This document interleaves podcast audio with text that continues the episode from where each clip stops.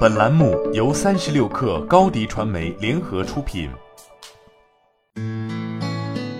本文来自三十六氪神译局。创造力就是超能力。随着自动化的普及，机器不能替代的技能之一就是创造力。跳出固有思维的条条框框，并为全新的挑战带来新颖想法的能力非常重要。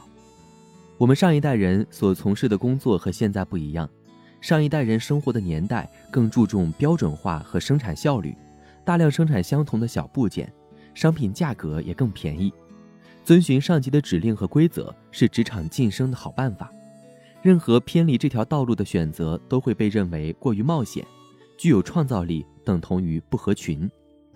简而言之，我们的前辈并没有发挥创造力的机会，而我们却不一样。我们生活的时代。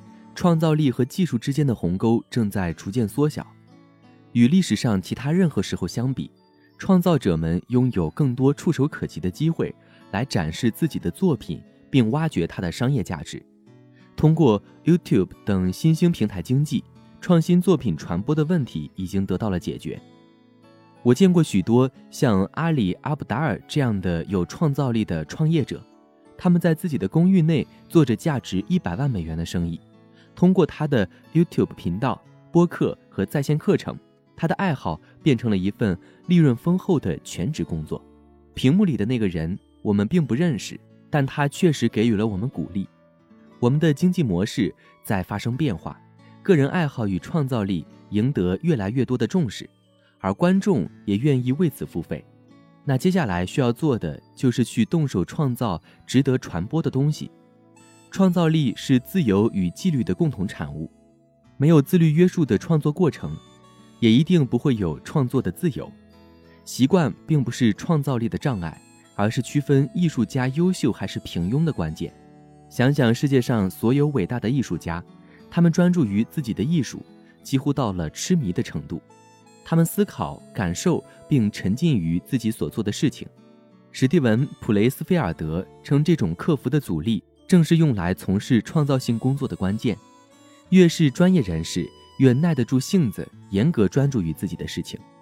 杰里·塞恩菲尔德在与蒂姆·费里斯的播客中，详细介绍了他的一套规则。这套规则陪他度过了三十年的喜剧生涯，帮助他每天坚持认真写作，即使只有十分钟。自律会赋予更多创造力自由。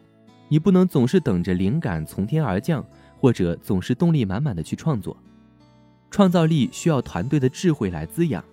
我们常常认为，创造力是天才、创业者以及有远见的人在孤独中灵感乍现的产物，并且通过意志的绝对力量将创造的作品带入生活。个人的初始想法往往需要一整个团队将它们整合起来。iPhone 和 iPod 最初。由史蒂夫·乔布斯提出，但将他推向市场的，则是他背后上百人的团队。找到你的团体，你的伙伴，这将有助于实现你的想法。互联网的力量在于能够帮助你找到你的兴趣社区，赶快利用起来吧。创造力既要质量，也要求数量。是什么让莎士比亚和当时的其他作家相比显得与众不同？为什么我们仍然在学校和工作中阅读并重演他的戏剧？莫扎特和托马斯·爱迪生的作品怎么样？答案是在很长一段时间内，他们始终比当时的其他人产量更高。这并不意味着我们可以为了数量而放弃质量。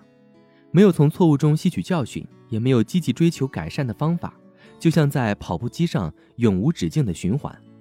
有多少想法，就有多少成功的可能性。莫扎特在去世前创作了六百多首作品。贝多芬则创作了六百五十多首。说到创意，数量是可预测质量的最好途径。如果你想通过好的创意取得成功，那么就需要长期持续地产出更多作品。不过，创造力需要自信，做起来却难逃愚蠢。有一个古老的哲学问题：如果一棵树倒在森林里，没人在周围听到倒下的声音，那么它算发出声音了吗？对于创造力。也可以提出同样的要求。如果你创造了某样物品，却没能让其他人体验到它，那么它算作创造力吗？所以，将你的工作成果放到其他人那里接受检验，是改进工作的唯一方法。将你的想法放到更大的环境里去验证，那这正是他成长的好时机。好了，本期节目就是这样，下期节目我们不见不散。高迪传媒为广大企业提供新媒体短视频代运营服务，商务合作请关注微信公众号“高迪传媒”。